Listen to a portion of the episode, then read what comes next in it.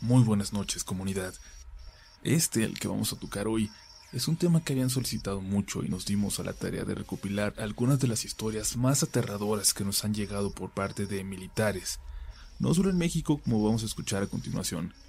También más adelante les presentaremos la historia de un seguidor de este canal que peleó por el ejército de Estados Unidos en el Medio Oriente.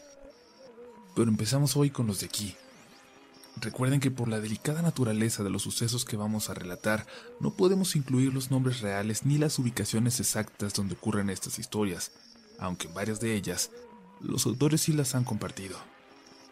¿Están listos? Esta es la última oportunidad si quieres dormir tranquilo. ¿No? ¿Siguen aquí? Muy bien. Bajo su propio riesgo, están escuchando relatos de la noche.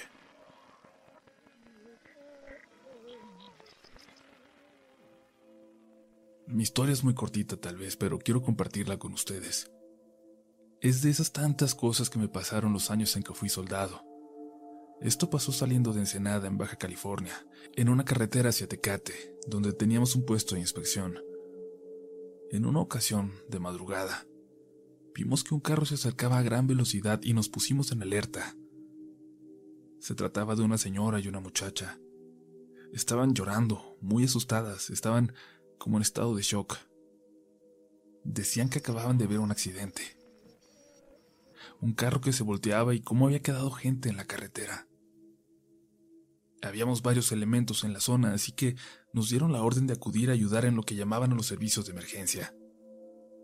Llegamos al punto en que nos señalaron. No había nada. Ninguna señal de un accidente o de los accidentados. Llegaron detrás de nosotros las mujeres que nos habían avisado y se frenaron. Bajaron del carro y gritaban desesperadas que por ahí tenían que estar. Caminaban como locas por todos lados en busca de alguna señal, pero no. No había nada. Yo me enojé bastante con ellas y me acerqué para preguntarles de qué diablo se trataba eso. Sentía que podían estar de acuerdo con algún grupo de malandros para distraernos y separarnos, dejar débil el retén, pero se empezaron a asustar mucho. Me juraron que no se trataba de nada de eso y cuando más enojado estaba, un compañero me agarró del hombro y me calmó. Las mujeres se subieron a su carro y se fueron. El compañero me pidió que caminara con él. Nos alejamos unos 50 metros del vehículo y luego alusó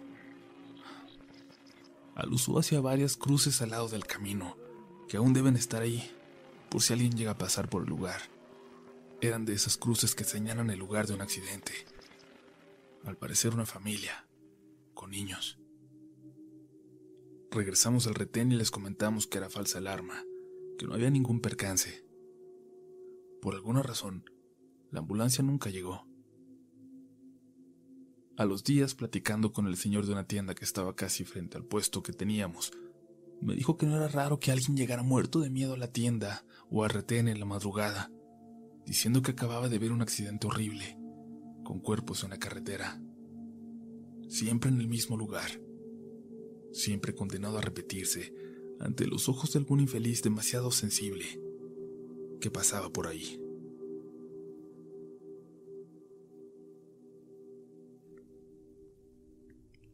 Andábamos haciendo un patrullaje entre la sierra de dos estados mexicanos que ya parecen desbordados por el narco. Sin embargo, en aquel momento, y en aquella zona en la que nos habían apuntalado, estábamos relativamente tranquilos. Un señor bastante rico y poderoso tenía una casa en el lugar más lindo de aquellas montañas por las que transitábamos, justo al terminar el camino de asfalto. Si yo pensara mal, Diría que él mismo mandó a construir esa carretera con dinero público cuando trabajó en el gobierno. A lo único a lo que llevaba ese camino era a su casa. Después continuaba con terracería, hacia las demás casitas asentadas más arriba en la montaña.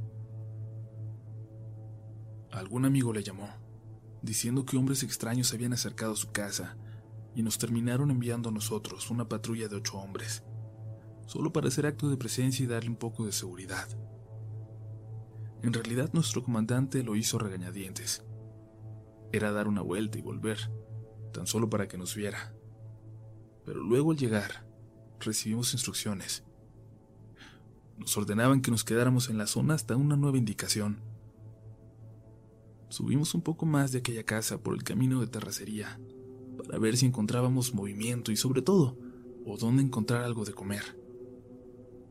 Pero parecía un lugar desierto. Si las pocas casillas del lugar tenían habitantes todavía, lo ocultaban muy bien. Descendimos de nuevo, y al llegar a la casa, una chica se encontraba en la puerta, al entrar a ese enorme terreno que la rodeaba. Nos hizo señas y nos acercamos.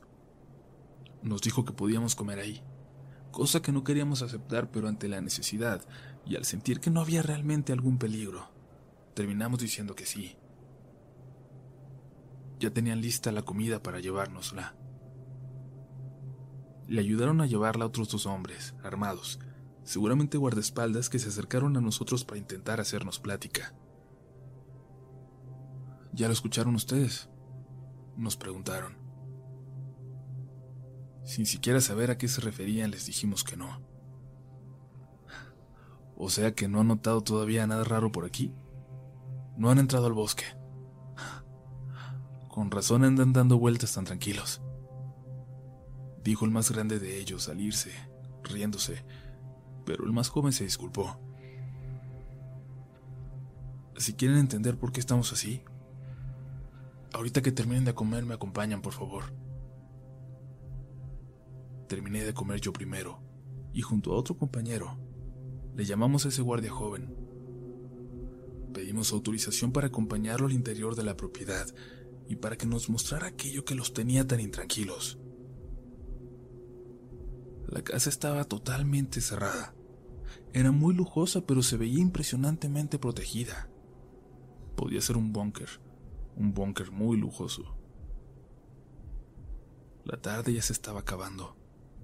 Llegamos hasta el extremo del terreno y ahí, en medio del muro, una pequeña puertecita que daba hacia la montaña.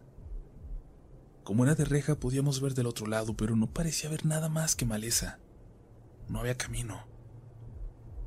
Preguntamos por qué habían construido una puerta trasera tan inútil, pero el guardia tampoco sabía la respuesta. Estaba hecha de rejas, muy muy gruesas. Parecía imposible también que alguien pudiera forzarla. Por aquí se salió la señora, nos dijo. ¿La señora? Pregunté. ¿De qué estás hablando? Ey, una noche la vimos salir de la casa, caminando en su camisón. Ya estaba muy grande, ella era la mamá del patrón. Mi compañero la siguió. Yo me fui a despertar al jefe y con él y la muchacha que les ayuda en la casa nos pusimos a buscarla. Buscamos y buscamos hasta que amaneció y nada. Ni una señal. Como si se la hubiera tragado el bosque.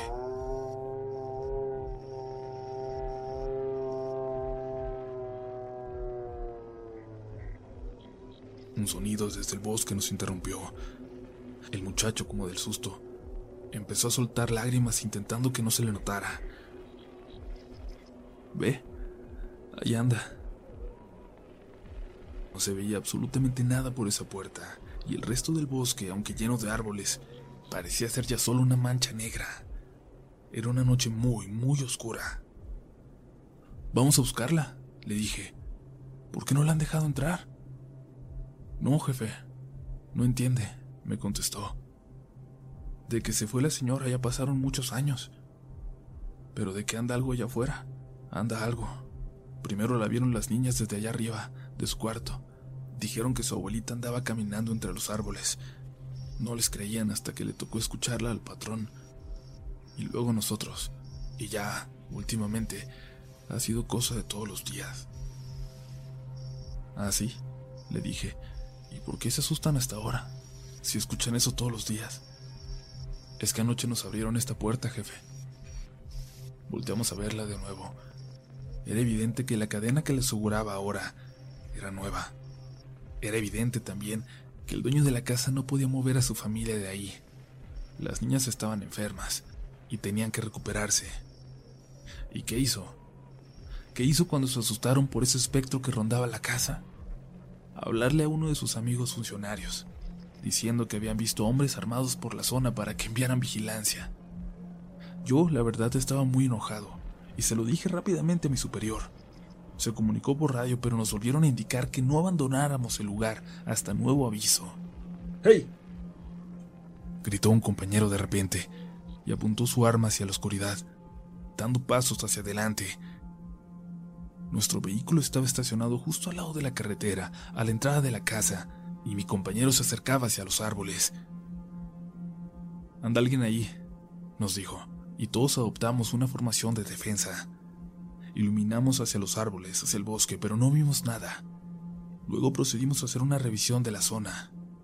Recorrimos todos los alrededores de la casa. Yo encontré la puerta de reja en medio del muro, pero por la parte trasera. Aquellas ramas que hace un momento no dejaban ver nada por la parte de adentro habían sido dobladas. Parecía que alguien había caminado desde el bosque hasta esa puerta. Pero parecía que, que lo habían hecho un momento antes el compañero descubrió aquello que había visto como una mancha blanca, como una mujer con vestido. ¿O un camisón? Le pregunté, pero solo me miró extrañado sin contestar. Todos sabíamos que había algo raro, se respiraba en el ambiente. Recibimos la indicación de regresar al cuartel. Me despedí del guardia con el que habíamos platicado. Ni modo, compadre. Ustedes saben que no tendríamos ni por qué estar aquí. Subimos al vehículo y yo comenzaba a reflexionar. De hecho, estaba pensando en cómo le iba a platicar esto a mi mujer, aficionada a las cosas de fantasmas y quien me presentó este canal. A veces, pensaba, la imaginación de la gente es fuerte. O la culpa, quizás. ¿Quién sabe qué haya pasado con esa señora? Los misterios detrás de una desaparición tan, tan extraña pero eso no explicaba cómo un compañero que no había escuchado la historia hubiera visto...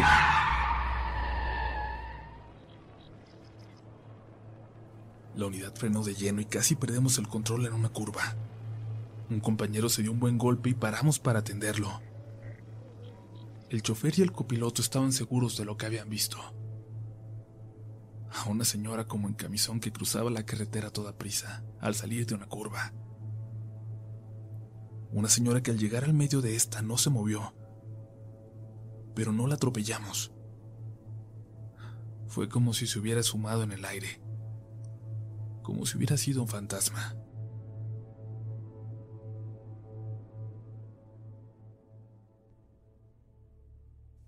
Hola, buenas noches comunidad.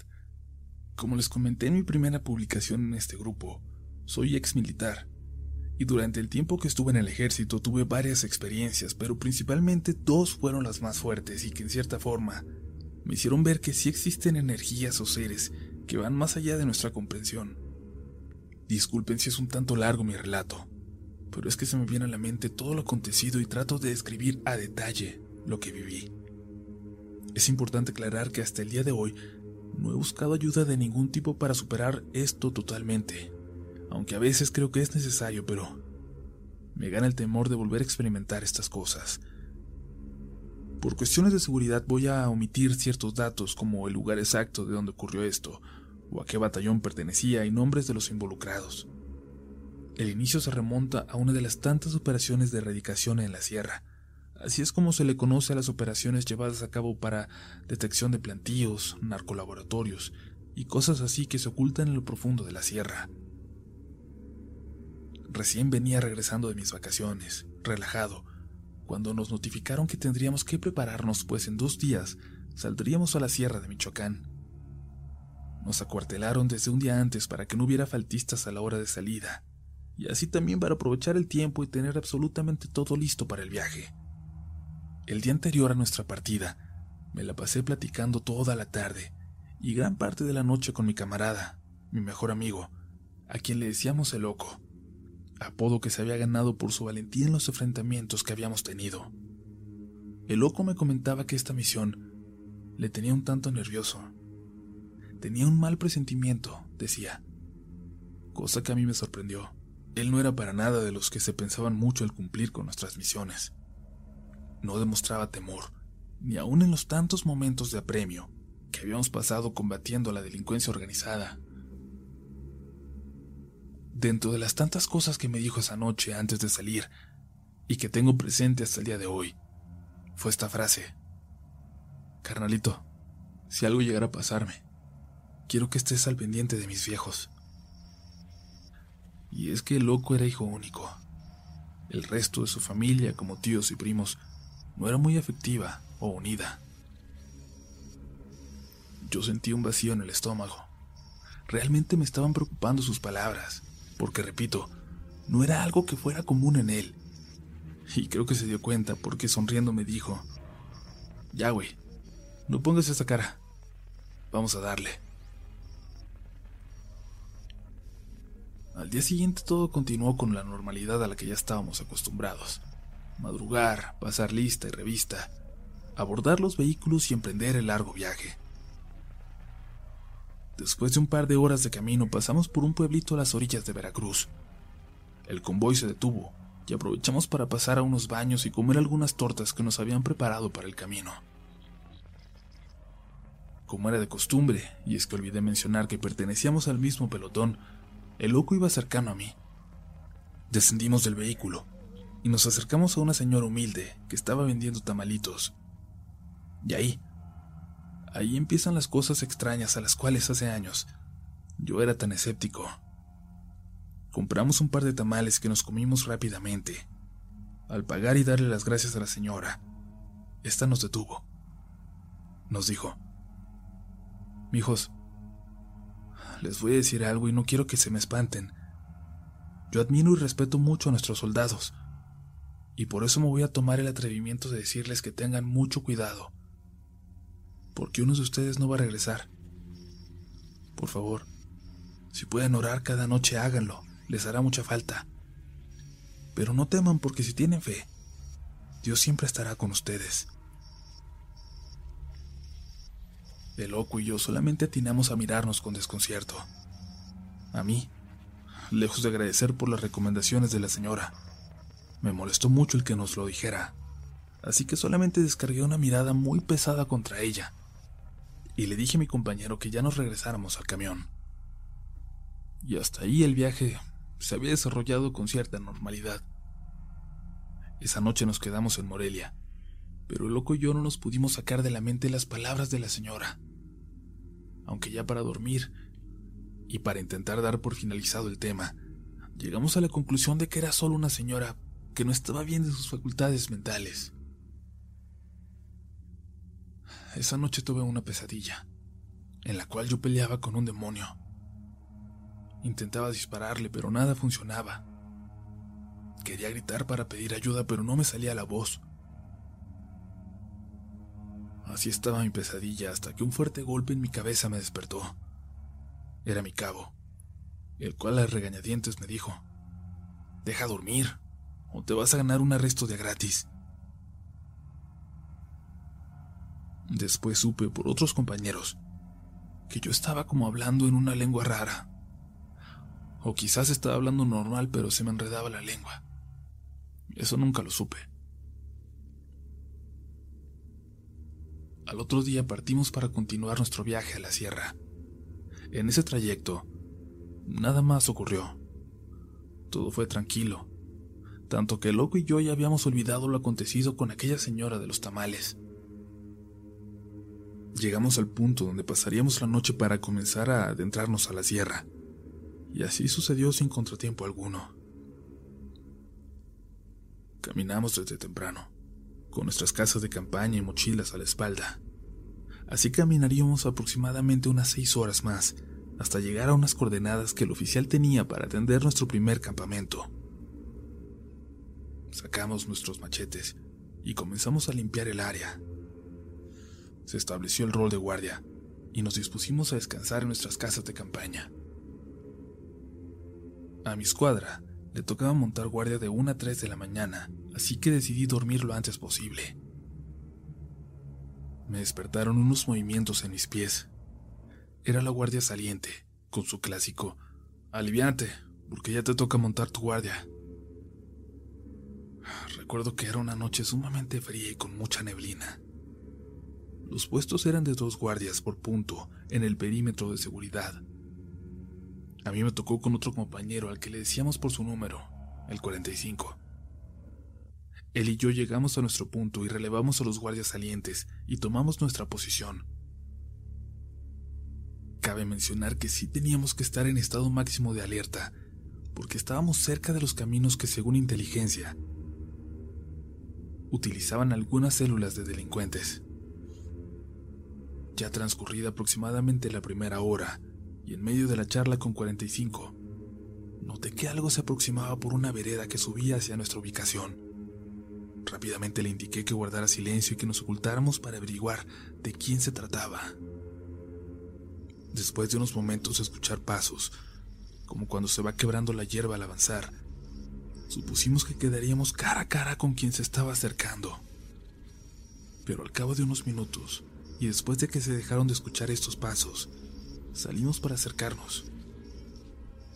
Para nuestra sorpresa, no se trataba de nadie, o eso creíamos, porque al asomarnos con mayor detalle entre los arbustos, pudimos ver que lo que se asomaba era un enorme caballo negro, que nos miraba fijamente. 45 y yo nos quedamos paralizados de la impresión, y ese imponente caballo negro solamente dio media vuelta y se internó de nuevo en el bosque.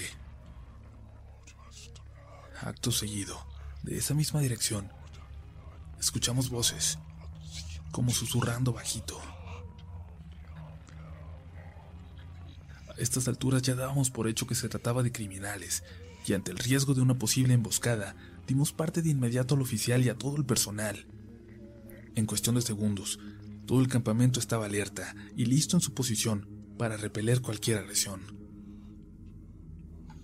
Así estuvimos un buen tiempo, hasta que el oficial ordenó una avanzada para averiguar de quién se trataba. Y cuando una escuadra se acercó a donde le indicamos que habíamos escuchado estos murmullos, no había más que una serie de árboles enormes y detrás de ellos un peñasco, algunos metros adelante. El oficial, molesto, tomó el hecho como un invento nuestro, ante lo cual nos ganamos un castigo, pero las peores noches aún estaban por venir. Esto era cosa de niños comparado con lo que tendríamos que vivir en días posteriores. A 45 y a mí nos castigaron por supuestamente haber despertado sin motivo el personal el castigo que se nos aplicó fue hacer doble turno todas las noches durante una semana. Él y yo, como buenos subordinados, solamente aceptamos el castigo. La siguiente noche, en mi turno normal, me tocó en el punto junto a mi amigo, el loco. Comenzamos la guardia, hicimos un pequeño agujero en la tierra para poner brasas y recibir un poco de calor. Esto se hace con la finalidad de no encender una fogata en la noche y delatar posición ante un posible enemigo. Salió el tema lo que me había pasado la noche anterior, ante lo cual mi amigo me comentó, yo sí te creo. Pues cuando íbamos en avanzada, alcancé a escuchar lo que parecían ser personas rezando. Y justo lo iba a comentar al final cuando se armó todo el relajo, cuando los castigaron. No sé qué son, pero de algo estoy seguro. Esos sonidos no eran de este mundo. Esas palabras me reconfortaban en cierta manera, ya que me hacían saber que no estábamos locos y que 45 y yo no habíamos sido los únicos en escuchar eso.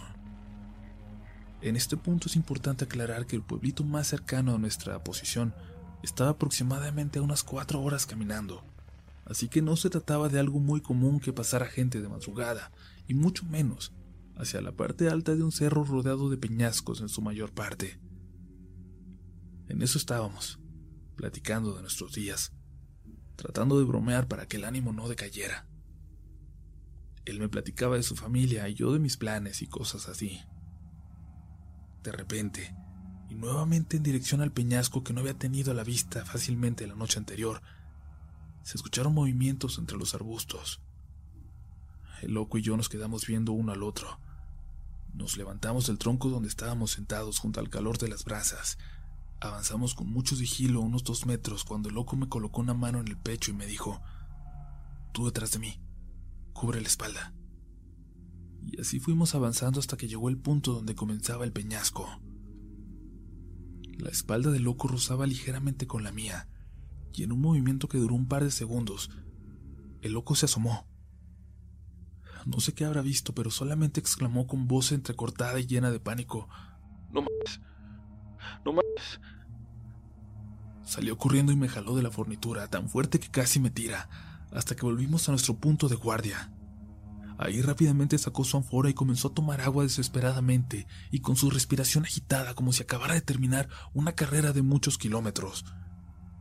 Yo insistía preguntándole que qué había pasado, qué había visto, pero al no obtener respuesta de su parte, decidí empuñar bien mi arma para agarrar más valor y dirigirme también hacia ese lugar.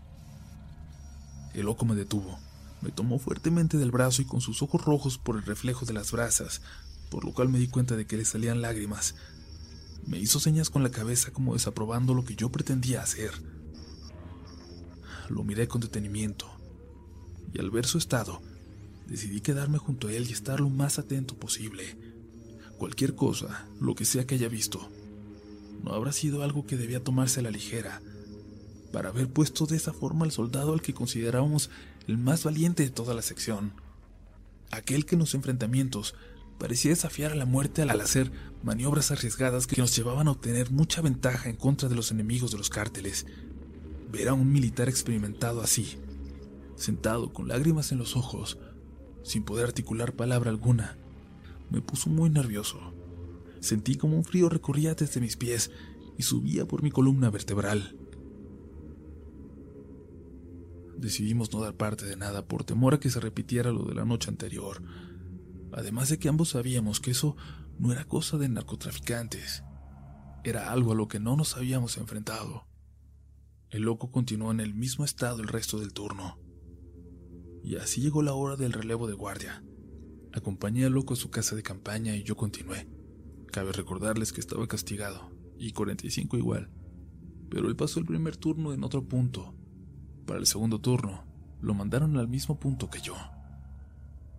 Dentro de la obvia plática que tuvimos acerca de lo que estábamos pasando, le platiqué lo que acababa de ocurrirle a Loco.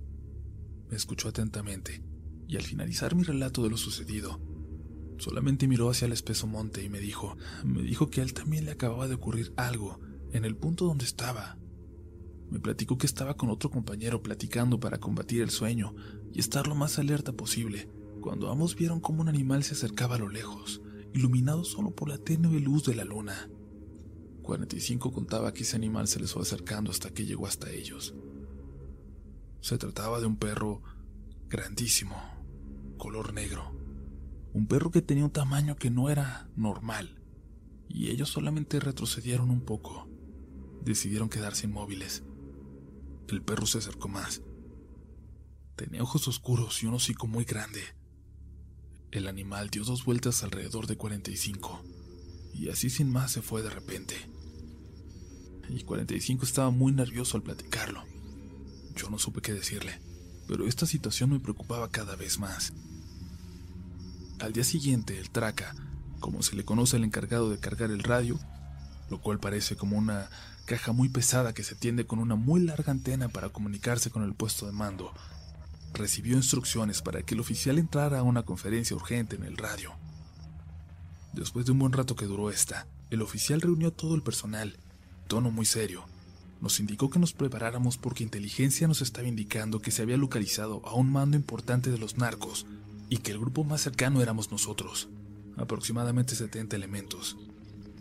Las indicaciones eran interceptarlo y la orden era muy clara, acabar con el enemigo. Es de importancia también aclarar que en el ejército suceden cosas de este tipo, de la clase de cosas que jamás salen a la luz ni a la opinión pública. Después de la plática que nos dio el oficial, inmediatamente nos dispusimos a preparar nuestras cosas y a partir a las coordenadas que nos habían dado. Caminamos aproximadamente dos horas entre los árboles.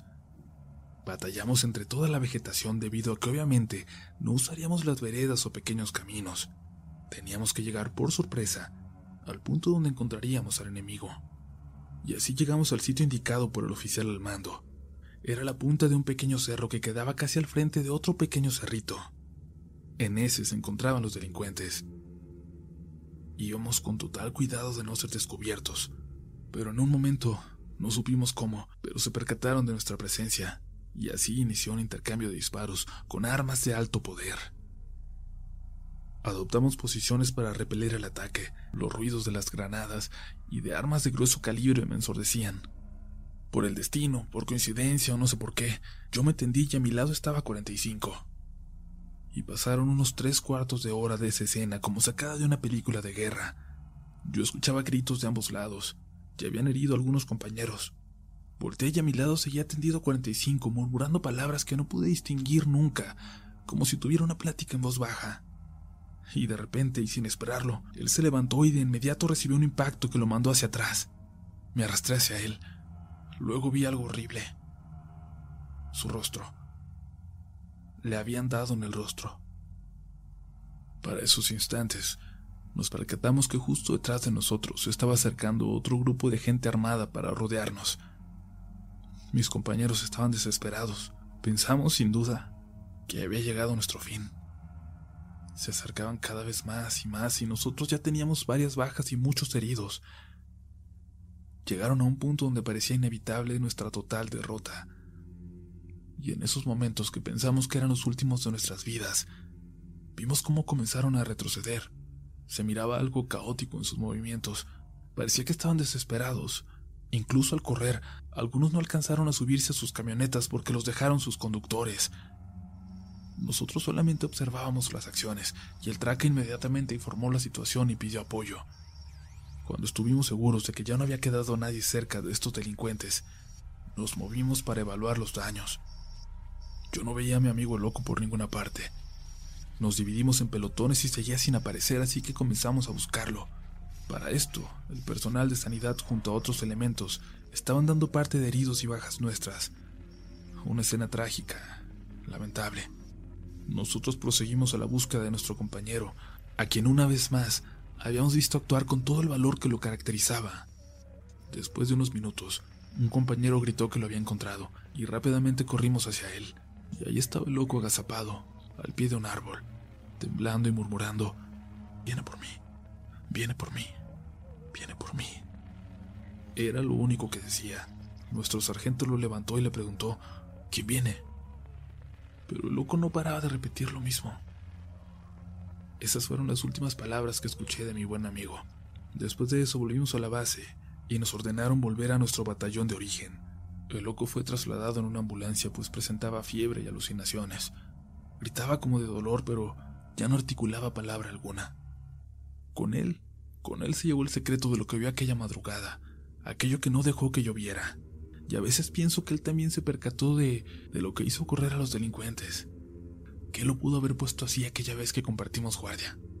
¿Qué vieron los delincuentes que prefirieron huir cuando ya tenían prácticamente asegurada su victoria sobre nosotros? Días después, y al llegar a nuestro batallón, nuestro pelotón decidió acompañar al capitán, encargado de llevar la bandera y la triste noticia a la esposa de 45. Son momentos desgarradores ver a una familia deshecha con estas noticias, y por respeto no voy a entrar más en detalles, pero regresamos al batallón solo para recibir otra noticia triste. El loco, el loquito, mi camarada, había fallecido. Dijeron que en el hospital donde murió, la enfermera que estuvo con él en sus últimos instantes, escuchó que dijo, ahora viene por él. Acto seguido, dio un suspiro largo y murió con un pequeño rosario en su mano derecha. Contar lo que sucedió después sería involucrar parte de la privacidad de mi amigo, y eso lo respeto mucho. Pero desde entonces no dejo de frecuentar a sus padres, personas humildes y muy nobles. Al día de hoy no dejo de tener pesadillas, siempre la misma. En mis sueños, un demonio me ataca, a veces solo y a veces entre varios como él. He perdido la cuenta de cuántas veces he tenido este sueño.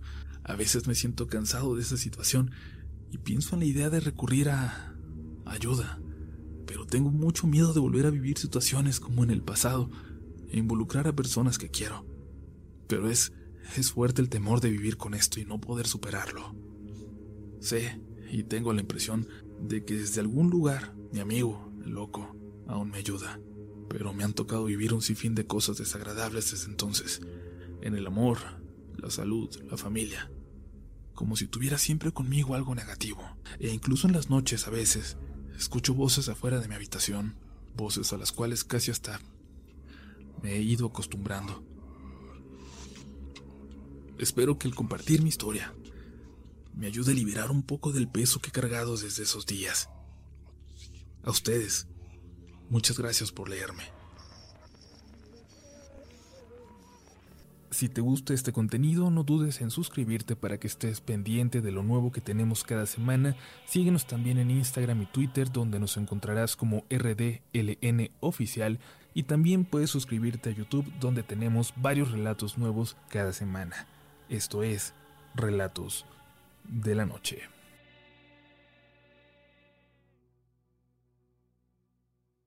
Hey guys, it is Ryan. I'm not sure if you know this about me, but I'm a bit of a fun fanatic when I can. I like to work, but I like fun too. It's a thing. And now the truth is out there. I can tell you about my favorite place to have fun Chumba Casino. They have hundreds of social casino style games to choose from, with new games released each week. You can play for free anytime, anywhere and each day brings a new chance to collect daily bonuses. So join me in the fun. Sign up now at ChumbaCasino.com. No purchase necessary. BGW. Void were prohibited by law. See terms and conditions. 18 plus.